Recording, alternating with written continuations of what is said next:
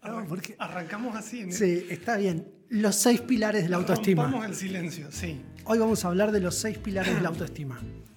Tengo que confesarte que cuando me dijiste que íbamos a conversar sobre este libro, dije, qué denso. ¿no? Después leí un poquito acá atrás. Este libro demuestra que muchos problemas psicológicos, desde la ansiedad hasta la depresión, pueden atribuirse a una baja autoestima. Entonces dije, ah, bueno, es un libro que conceptualiza rápido. Bueno, la autoestima. Lo primero que uno podría decir cuando alguien decide escribir un libro sobre algo es que lo considera importante. ¿no? Porque alguien podría decir, bueno. ¿cuál es la importancia de tener una buena autoestima? Si bien hemos, que- que escuchamos conversaciones sobre eso, tal persona tiene una baja autoestima o no, o- o no tiene autoestima, te falta autoestima. Esta persona, Nathaniel Branden, Claro, es, un- eh, perdón, es Sí. una palabra que está muy cerca del uso cotidiano, pero mm, eh, muy poco semantizada. Exacto. Eh, hemos reflexionado muy poco sobre qué es el, qué, ¿cómo le digo? ¿El autoestima o la autoestima? la autoestima. La autoestima. La autoestima. Ok. Este, este autor, Nathaniel Branden, es el- sería el contra- estaría en el polo opuesto de lo que acabas de decir. Dedicó 40 años de su vida como psicoterapeuta a profundizar en el tema. De hecho, lo definió, de- definió las prácticas que según él, digamos, apuntaban a la autoestima. Esta es una de las cosas que me pareció más interesantes del libro, pero quería empezar mencionándote algunas misceláneas que tomé porque dice cosas como realmente contundentes. Por ejemplo, dice que eh, la autoestima es una. Dice, de los juicios que formulamos en la vida, un juicio es una opinión, ¿no? Con cierto valor sobre algo. Dice, de todos los juicios que formulamos en la vida, el más importante es el que formulamos sobre nosotros mismos. Eso ya nos da una pista de por dónde se mete al tema. Es, ¿qué pienso yo? A veces bastante en secreto de quién soy.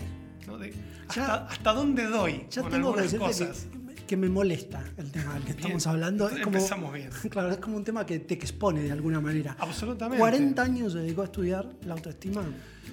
40 años, eh, te hago una, una- una breve historia. Él a los 20 años se puso de novio, se puso en pareja con Ayn Rand, la, la autora de... eh, ¿Conoces la obra esta? La rebelión de La rebelión de Atlas, De Atlas, y sí. el manantial. Bueno, ella fue una filósofa rusa nacionalizada norteamericana que desarrolló la filosofía del objetivismo, que de alguna manera Nathaniel Branden después se encarga de difundir por todo Estados Unidos, hasta fundar un partido político en base a eso.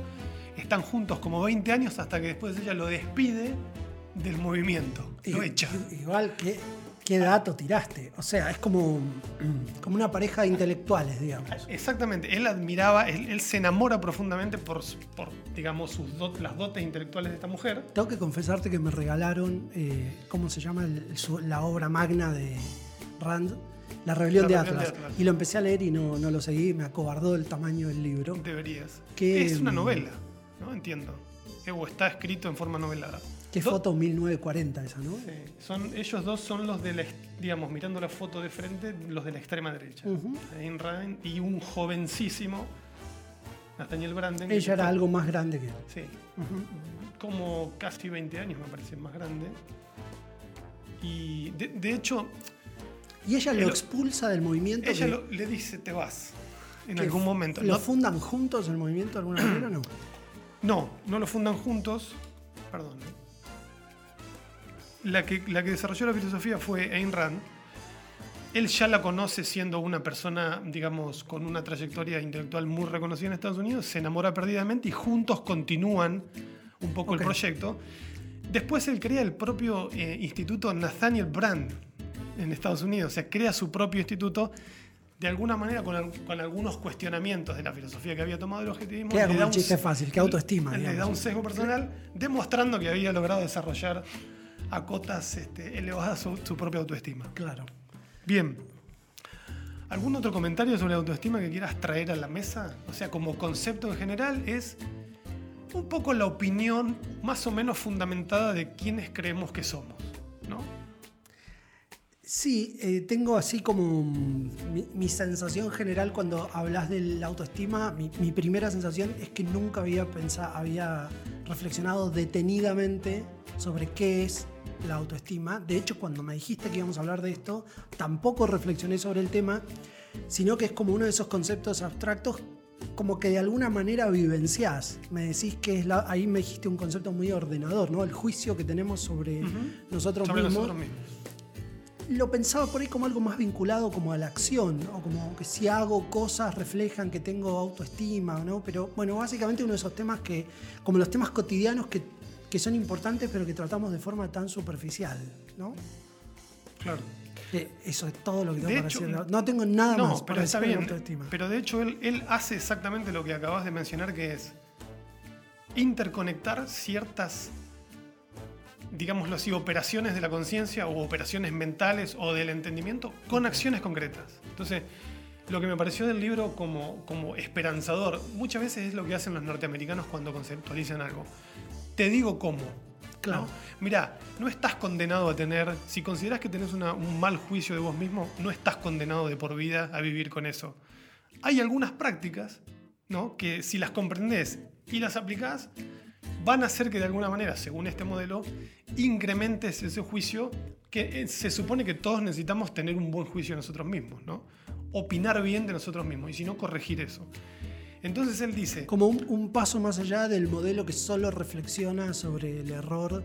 Exacto, y, y al cual, no sé si es un paso más allá, estoy medio confuso con el tema, pero mm, muchas veces los temas vinculados a la autoestima que no los abordamos así, me parece, ¿no? Como un, un término más psicológico, más, más vinculados a las problemáticas personales. exacto. Vamos a ponerlos así, quedan muchas veces en la reflexión, pero ese, ese paso más allá es medio milagroso, digamos, ¿no? Es raro de dar, es, se da con los años, el famoso resolver algún tema es como, está bien, es bien gringo lo que decís, ¿no? Siete hábitos para la gente altamente efectiva, los seis sombreros para pensar. Exacto. Y en este caso, ¿cómo se llama? Los seis pilares de la autoestima.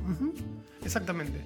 Bueno, un pilar sostiene otra, una estructura que está, digamos, por encima. Él dice que están integradas estas seis, estas seis prácticas, son los seis pilares. ¿no? Lo que me, pare- me pareció interesante es, por un lado, esto que te decía, no estás condenado a tener una mala autoestima de por vida si entendés y aplicás lo que el libro te dice para incrementarla. Entonces, lo saca de lo subjetivo la autoestima, que era un poco lo que, si te sigo bien, era lo que me estaba diciendo. Bueno, es un poco enredado porque yo estoy solo conmigo mismo pensando este, a ver cómo me está Que yendo. lo, así. po- lo pone como en el lugar de comportamientos observables. Lo pone en lugar de comportamientos observables y lo, lo inter- sí lo interconecta con cosas que están en la cabeza. Entonces dice, bueno, ¿cómo, el, ¿cómo se retroalimenta lo que está en mi cabeza sobre mí mismo con lo que hago?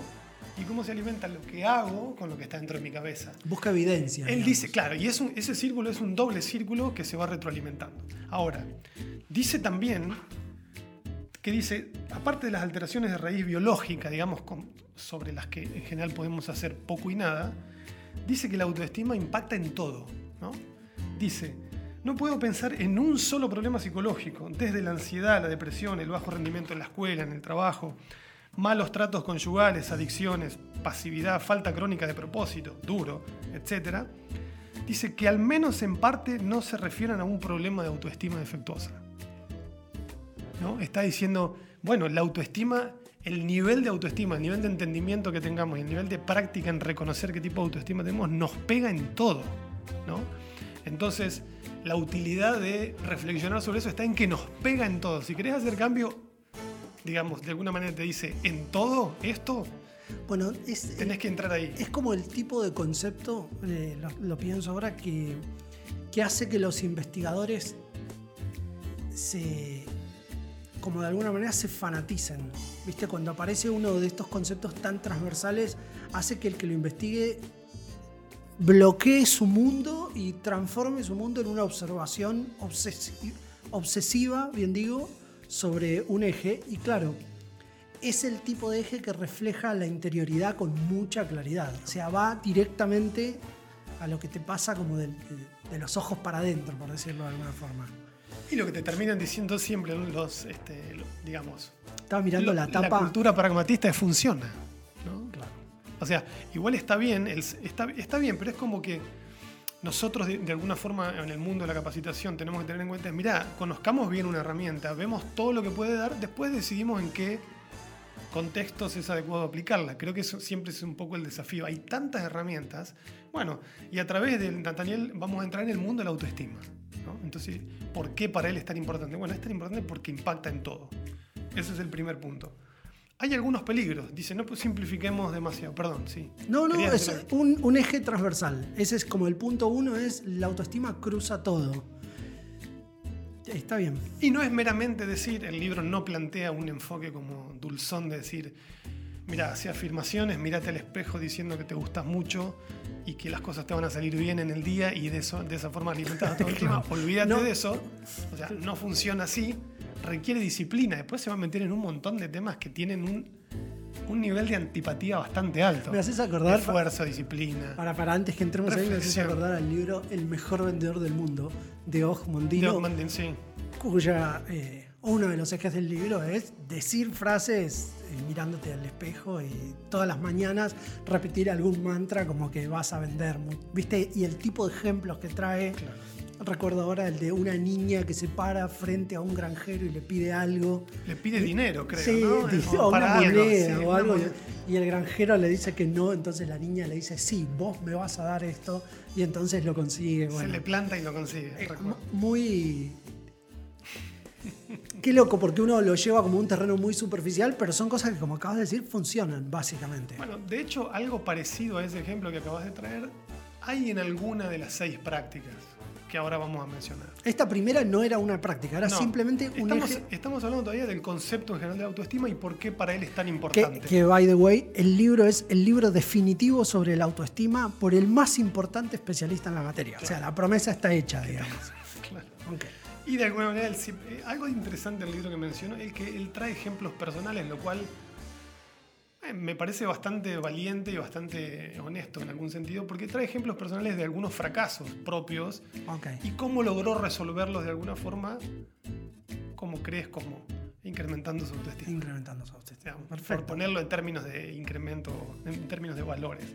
Bien, entonces, impacta todo. Hay peligros, no simplifiquemos demasiado porque requiere, requiere esfuerzo.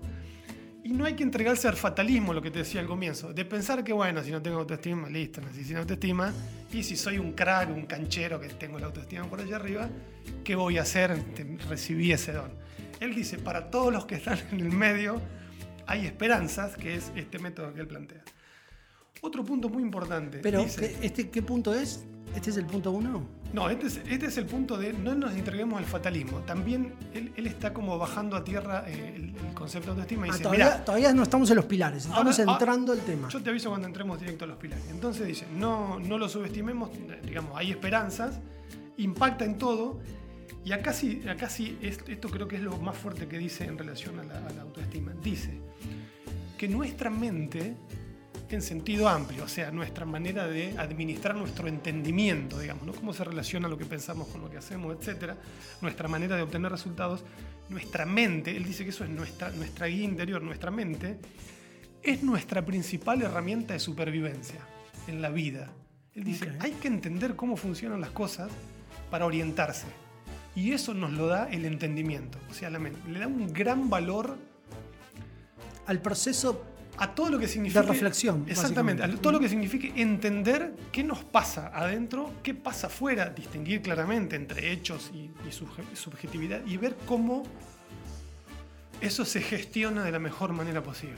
O sea, y de eso se da en la de- mente De primero. alguna manera te está haciendo un- un- una introducción a decirte, bueno, y los pilares para lograr esto son estos seis que les voy a contar a continuación. Entonces, a ver, para re- repasarlo rápidamente, la autoestima atraviesa todo. Es muy importante eh, tener claridad y entendimiento sobre las cosas. Y el tercer y el segundo punto, No, lo- los dos, los, te diría tercero y cuarto. Te da la esperanza de que, no, de, de que no te entregues a la fatalidad de que tu nivel de autoestima vino dado y se acabó. y no te entregues a la fatalidad. Bien. Es que eso es como una característica como de una cultura pragmatista que es bastante norteamericana, que podríamos resumir en el principio era la acción. O sea, ante cualquier cosa podemos hacer algo. ¿no? Como que termina siendo el mensaje final también. Sí. No quiero decirte que me encanta eso porque tiene como cierta polémica, pero. Sí, sí, sí. Ok, Bueno, eh, eh, todo es cuestionable, entonces para no, para no ser tildados de fi- filosóficamente ingenuos, De diremos que esto tiene todo detrás de una filosofía positivista, objetivista, lo que se puede hacer y no, que estamos dando por dada, por hecha en esta conversación. No nos metemos ahí. Ok, bien. Entonces vamos a, repa- a repasar efectivamente los seis pilares de la autoestima. Estoy ansioso por conocerlos. Bien.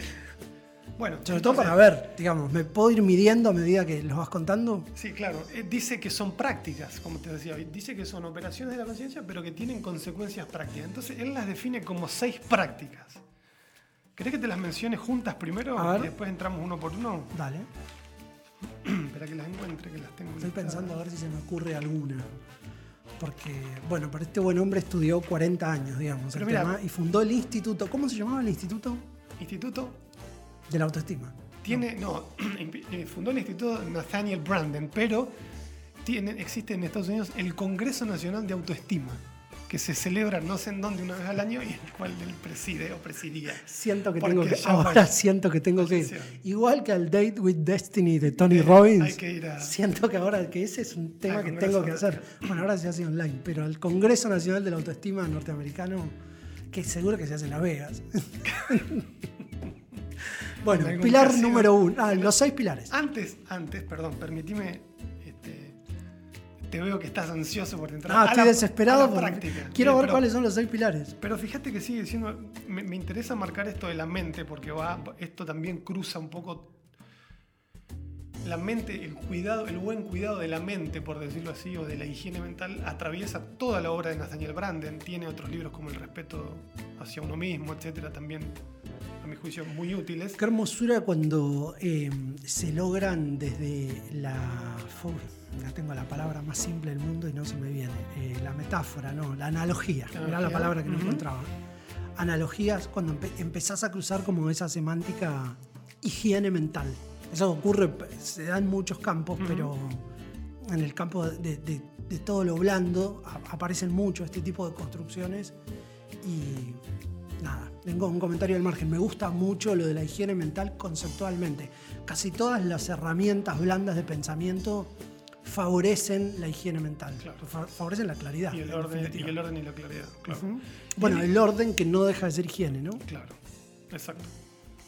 Bueno, insiste mucho, o sea, es como que pone el, el buen uso de la mente muy arriba, en toda su obra. ¿no? Y dice algo que a mí me pareció también como contundente, que dice, la naturaleza nos ha dado, ya lo que dice, la naturaleza nos ha dado una responsabilidad extraordinaria. Sí, la responsabilidad personal atraviesa toda la cultura norteamericana del emprendurismo, emprendurismo, la empresa, el capitalismo, responsabilidad personal. Nos ha dado una responsabilidad extraordinaria, que dice la opción de volver el reflector de nuestra conciencia, le hace mente, entendimiento, más brillante, más, más abierto, más claro, o más oscuro. Y eso es una responsabilidad tuya, mía, de la persona que se trate. Claro. Y no viene garantizado, dice. Dice, podés hacerte, podés hacerte el gil si querés y mirar para otro lado, pero tarde o temprano, te- digamos, de alguna forma, la vida, los problemas, el contexto te va a enfrentar a esta, a esta que es tu responsabilidad como individuo en la vida. O sea, esto es como contundente Te, también. te iba a decir como qué cerca está eh, este tipo de, mm, de presentación de conceptos de, de la literatura de autoayuda, pero mm, a la vez qué bien reenfocado cuando hablamos de autoestima, porque lo- me parece que lo vuelve como muy tangible ¿no? en esta discusión. ¿Me podés contar cuáles son los pilares? Y Estoy desesperado. Y siempre el responsable de mi juicio, encima, el único responsable, el mayor, ¿quién es el mayor responsable del juicio que Martín tiene de Martín? Martín.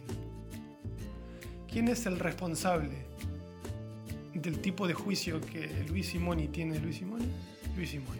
Es bastante incomodante. Hoy me hablabas de incomodidad No, me encanta. y densidad, pero te lo estoy dando en un formato, Nathaniel Branden nos está dando en un formato muy claro. Primera práctica. Porque los pilares son prácticas. los pilares son prácticas. Primera práctica. No confundir práctica con solo actuar, sino que son operaciones del entendimiento que se reflejan en la práctica y se retroalimentan a su vez. O sea, la práctica retroalimenta el pensamiento. O sea, no solo actuar, sino es como entendí algo, actúo. Correcto. Eso es, ok. Bien. Primera práctica, liviana, livianita. Para empezar, a ver. la práctica de vivir conscientemente. Entonces, ¿pero cómo lo simplifica? Vivir conscientemente puede decir, me- bueno, es todo el psicoanálisis, todo Sí, ya me estoy, me estoy poniendo de mal Ya te cansaste. Sí, tal cual.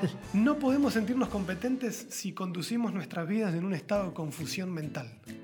¿Alguna duda?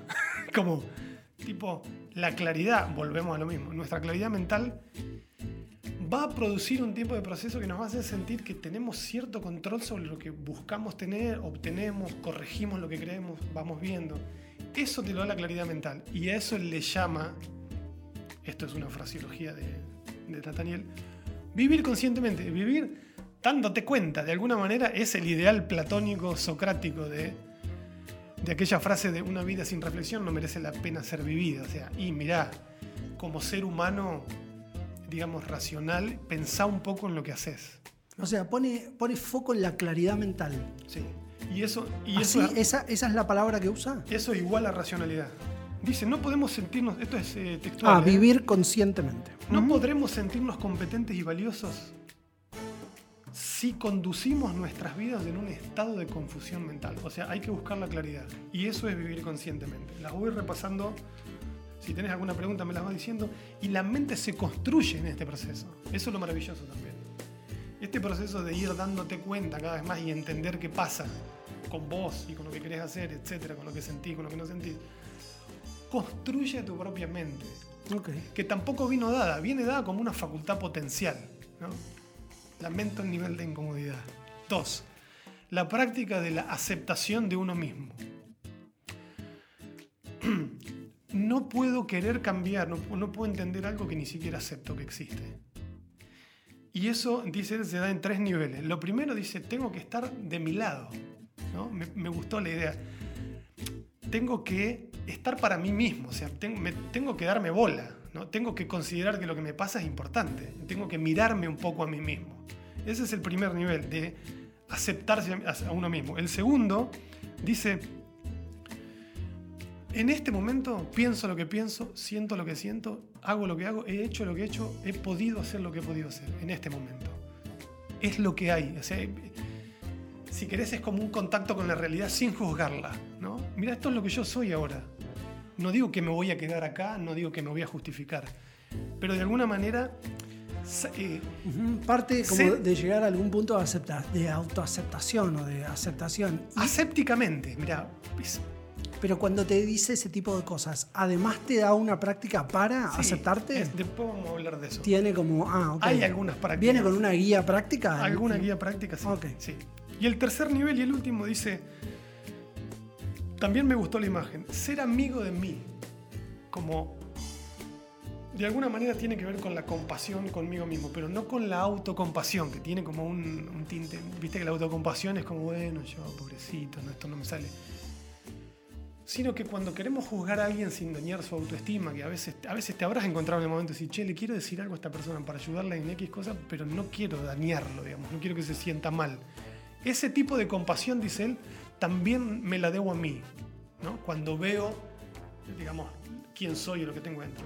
Entonces, dos, la práctica de aceptarme a sí mismo en estos tres niveles. Ah, ¿Me recordás los tres niveles? El primer nivel está estar a favor mío en principio, digamos, no estar en contra mío, decir, está- est- estoy abierto a ver qué me pasa, ¿no? Como no juzgar ahí. El segundo nivel, mi disposición a aceptar a que lo que siento, pienso, hago o no hago en este momento es lo que es, digamos, no lo disfrazo. Y el tercer, la compasión que le damos a los demás cuando los tratamos de ayudarlos sin juzgarlos, tenérmela a mí mismo. Es un tipo de reflexión tan pequeña eh, y, tan pequeña en el sentido de asertiva, tan específica, que me lleva a la curiosidad de, de cómo él, más allá de que lo estudió años, cómo llegó a estas conclusiones. Viste, Vi- bien de universidad norteamericana que tienen 10.000 horas de estudio sobre la expresión facial de las emociones. ¿Él cuenta en algún momento cómo llega a este tipo de conclusiones? Sí, sí, Porque son de un nivel de especificidad. Sí, pero te diría que recorriendo toda su obra, antes de esto él escribió La psicología de la autoestima, ¿viste? El yo de Disown Itself es como el yo repudiado. Él escribió un libro sobre cómo nos repudiamos a nosotros mismos, por ejemplo, para darte una idea.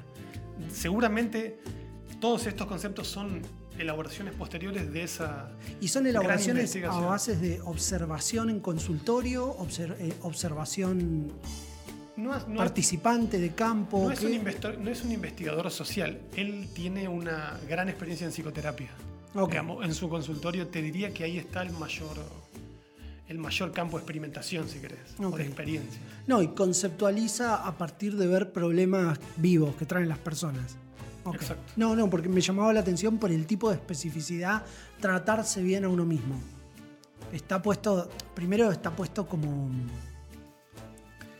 Lo puedes ver con mucha superficialidad o con mucha profundidad, según cómo entres a lo que viene abajo y, y a cómo uno... Y a todo el proceso previo que hiciste de desandar diferentes eh, eh, espacios de reflexión hasta poder llegar a poner esas palabras en ese orden. Bueno, el, el- el pilar número 3. Tres, la práctica de la responsabilidad de sí mismo o de uno mismo. Y la frase que elegí para como resumir todo ese capítulo es, yo soy el principal agente causal en mi vida. Como, mira, sacate de la cabeza que te, te- que te deben cosas, que los demás tienen que resolver tus problemas. Las causas que vivimos, digamos, vivimos como inmersos en un mundo de causas que no controlamos, que a veces se generan en otros lugares. Pero en mi propia vida, propone esto, si practico ser el principal agente causal, o sea, si practico ser y entender que soy yo quien, quien debe poner cosas en movimiento para que cosas pasen en mi vida, eso es la práctica de la responsabilidad de sí mismo. Y tiene una frase como que dice que la usa mucho en su, en su terapia, que de hecho se la dio un paciente, que es, no va a venir nadie. Causó mucha gracia. Se la dio un paciente a a él. a él. ¿no? Estaba diciendo, eh, porque él tiene un método que es el método de completar frases. Es un método que, cuando me preguntaba sobre qué tipo de, de- de guías prácticas da, bueno, usa mucho el término, el método de completar frases. Por ejemplo, dice, si fuera, si estuviera dispuesto a aceptar que soy el responsable de poner en movimiento las cosas de mi vida, punto suspensivo. Y el, el- el paciente tiene que completar la frase. Mis amigos me odiarían, tendría menos tiempo para boludear, eh, me daría cuenta de que soy un egoísta. No sé, Sí. a mí me parecen muchas cosas, como trabaja mucho con eso. Y un paciente le dijo, me daría cuenta que no va a venir nadie a ayudarme. Como que contactó con su propia soledad de tipo, Claro. su, su máxima responsabilidad de decir, che, mirá que si yo no hago nada, no pasa nada. ¿no? Claro. Bien. Esto es como te estoy dando como el extractado final. No, ¿no? no, Este- no, Él me- desarrolla todo un capítulo y te debe dejar, te veo así como que estás como que hay mucho para, para, para meterse ahí. Bien, pasamos a la 4 Vamos. y después va a ver, vamos a ver que están todas interconectadas. Cada una le sirve de alimento a las demás, digamos, ¿no? Y si una crece, van creciendo las otras, y si algunas se debilitan, las otras también se debilitan. La 4 es la práctica de la autoafirmación, que dice, respetar mis deseos, necesidades y valores, respetarlos. Te recuerdo que escribí un libro sobre el respeto hacia uno mismo, o sea, hay que entender también qué significa que entender qué significa respetar mis deseos y buscar una forma de expresión adecuada en la realidad. O sea, respetar mis deseos, necesidades y valores y buscar una forma adecuada de expresarlos en la realidad. Todo un mundo, ¿no? Bien. La negativa a falsear mi persona para agradar, tipo, Hace una conexión larga ahí entre qué es lo que quiero y cómo reflejo esto que quiero. exacto, muchas veces negamos lo que queremos o simplemente lo dejamos pasar o miramos para otro lado. Dice, sin una autoafirmación adecuada nos vamos a convertir en espectadores en vez de en participantes. ¿no? El que niega lo que quiere, cuando negás lo que querés, como que firmás el pacto de, y voy a ver qué hacen, qué están haciendo, qué proponen los demás, ¿no? como que te deja en ese lugar. Siempre un llamado al protagonismo, ¿no? también en el, atravesando toda la obra. Ese llamado al protagonismo es. eh, ¿Se puede leer de forma muy literal o es, como un libro, es un abordaje complejo? No, sé si te termino de explicar. Cuando me decís un llamado al protagonismo, ¿cómo lo hace? ¿A partir de reflexiones densas No, o a partir de ir llevándote de. de conclusión en conclusión. Siempre proponiendo, primero conclusiones claras y segundo acciones concretas ¿Qué? linkeadas a, la- a las conclusiones. Que estamos viendo eh, em, la práctica de la autoafirmación, ¿no? Exacto. Dice pensar por uno mismo. Todo esto dicho, a mí me, me- me- un poco me impacta esto porque dicho es como que sí, es una frase, pero cada cosa de estas involucra todo, todo un mundo de aprendizaje para mí. Dice pensar por uno mismo y atenerme a lo que pienso. No desvalorizar tipo las conclusiones que saco sobre algo. No desvalorizarlas de antemano, por lo menos, ¿no? Decir, mirá, mi pensamiento me lleva a que si tengo estas premisas y saco estas conclusiones, ¿no? Bueno, no desvalorizarlo de antemano, tampoco decir, mira, esto es lo mejor que hay en el mundo. Como tener un cierto realismo. Este concepto también atraviesa toda su obra. El realismo, hay que contrastar como un gran respeto por los hechos. Che, mirá, yo tengo todo este mambo, entiendo, creo que mi autoestima, sí, bla, lo que sea. Yo puedo, puedo llegar a todas esa- esas conclusiones, pero eso no tengo que perder de vista que todavía está dentro mío. Después tengo que salir al mundo, por así decirlo, y ver qué pasa. Y ver de qué se trata. Viene el otro, te cuestiona, no está de acuerdo, cree que no sirve, lo que sea. ¿no? Pero siempre el principal agente que va a usar soy yo, mis pensamientos son mis pensamientos, veo qué pasa, entender que tengo que aceptar que son y proponerlos, protagonizar. ¿Aborda la influencia que tiene el contexto sobre las personas? Eh, directamente, casi como una declaración de principio, al comienzo del libro dice, no nos vamos a meter ahí. Ah. Eso existe, dice. Está. Hay un contexto, no se puede negar, hay una sociedad, hay padres, hay una historia personal. Pero no vamos a entrar ahí. Vamos a centrar, digamos, un poco el- el- las tintas de la autoestima las vamos a cargar en el individuo. Claro. So American. Extremadamente. Sobre todo, est- estaba pensando como una, como una pequeña traspolación a contextos organizacionales donde eh, la decisión siempre es colectiva. La decisión no, la acción siempre es colectiva. La decisión puede ser jerárquica, otra vez. En general la decisión viene de arriba hacia abajo, pero la acción siempre está determinada por lo que te deja hacer el entorno. Nadie se sobrepone, eh, pues, sobre todo en contextos organizacionales, nadie se sobrepone a lo que el entorno te permite hacer. Me encanta porque se Eh. te está cocinando ahí un ruidillo con la cultura como No. organización, pero fíjate. La cultura pero organizacional básicamente Me lo que, encanta, perfecto. lo que te dice es, mirá, el individuo no puede ir contra la cultura. De hecho, básicamente el individuo no tiene ningún tipo de influencia sobre la cultura, sino... Y no que- fundó las reglas de la cultura. Eh, Además, ¿no? Además son que- reglas que le vinieron. Pero ponele que haya estado que haya acordado para determinados procesos de cambio culturales, algún, haya podido participar en la formulación de alguna regla.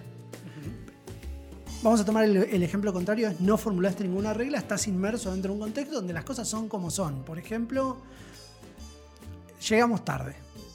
¿Viste? La cultura del llegar tarde. ¿Y por qué? Y porque la verdad que el horario de, de entrada que tenemos no tiene un peso real y nos quedamos hasta cualquier hora.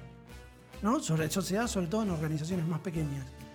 Eh, si de golpe la persona se hiciera como un, no sé, un, un vivir conscientemente a partir del entendimiento o, o tomar en cuenta sus propios juicios, estoy refraseando un poco como me acuerdo, ¿no? Lo que me venías contando, va a ser muy difícil que imponga un comportamiento ante una marca cultural tan fuerte, grupal tan fuerte, que termina siendo coercitiva sobre lo que vos eh, querés, eh, querés lograr en un contexto grupal.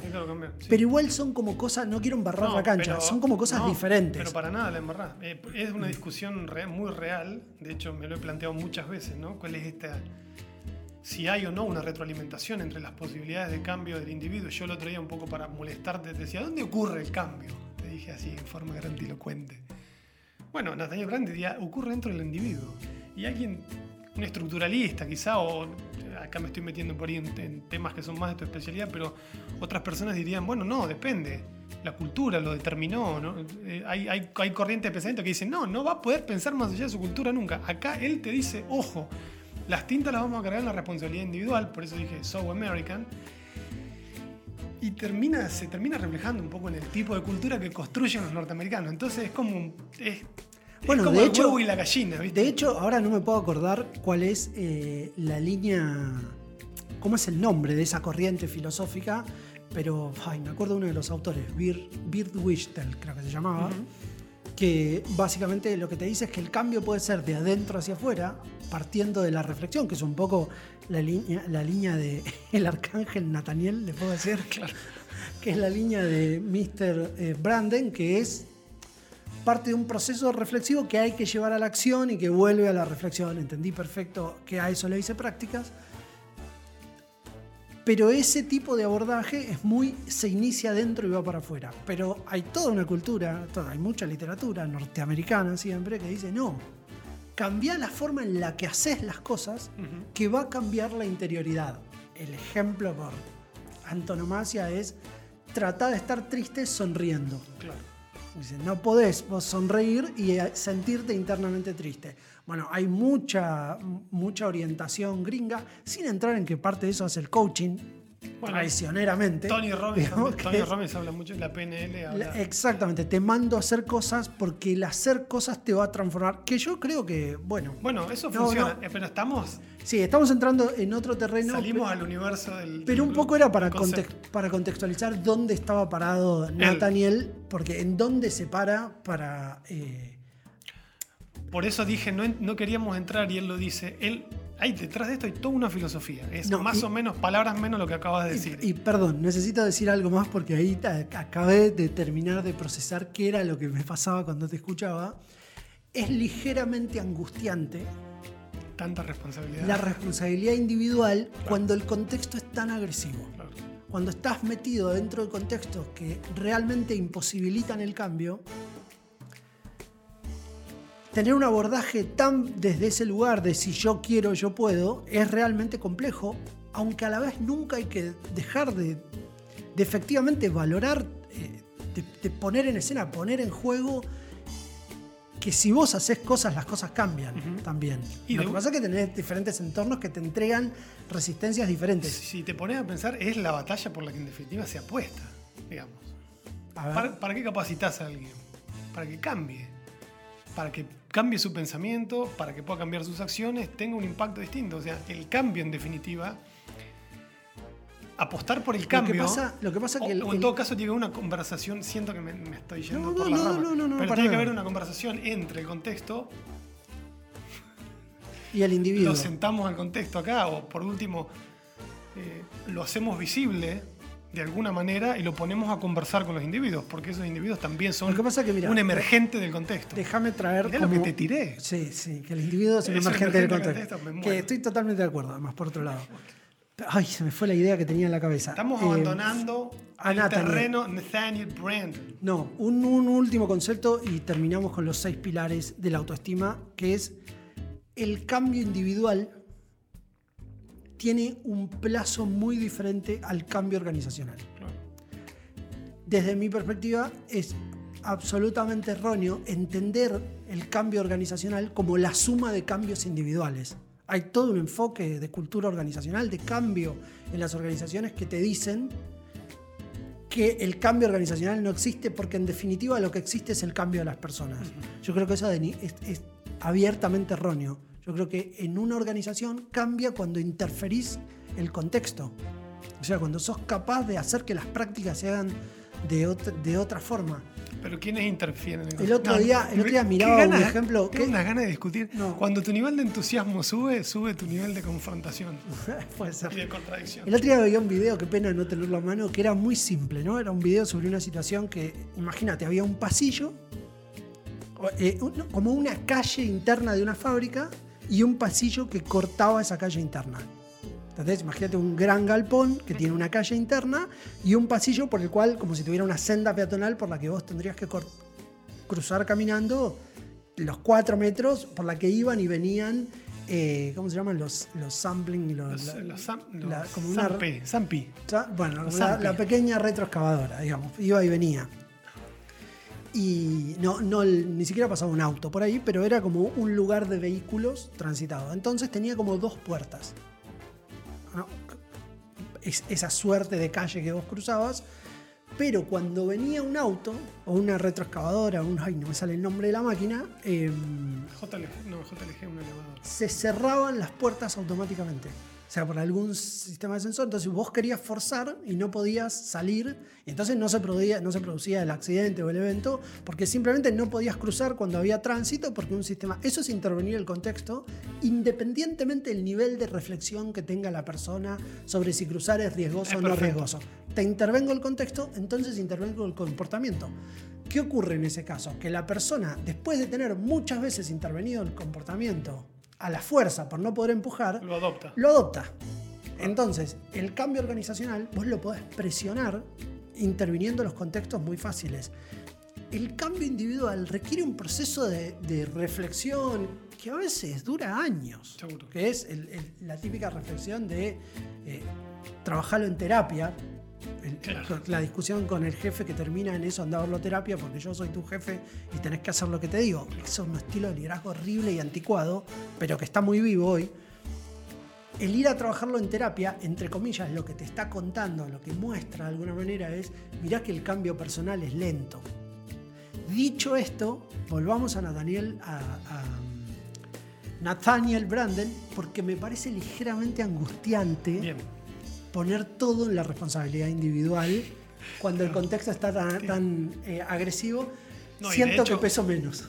Y de hecho, gracias por la intervención muy, no, muy jugosa. De hecho, bueno, es una conversación que creo que en algún momento podemos retomar. De hecho, creo que es una columna en sí misma, lo que, ¿no? lo que acabamos de conversar. Y él igual, de todas maneras, dice, y lo- te lo voy a leer porque lo noté, vos te, recién te metiste en el tema organizacional.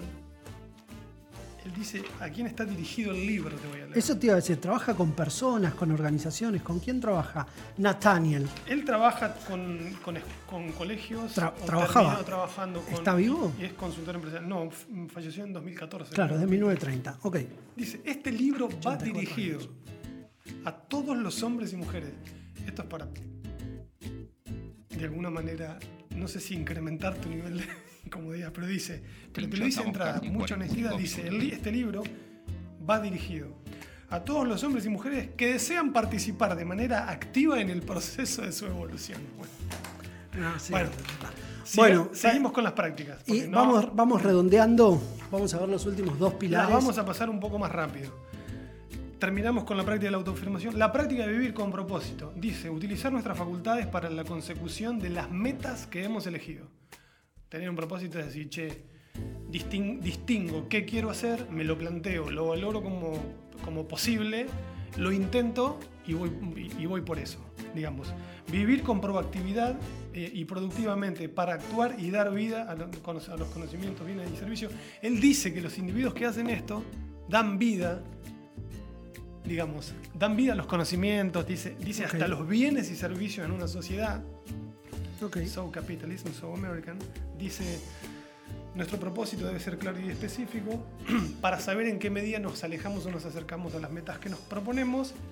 Y, por último, dice, si yo no hago, recordemos, vivo con propósito, si yo no hago nada, si yo no hago nada, nada va a cambiar. ¿Ok?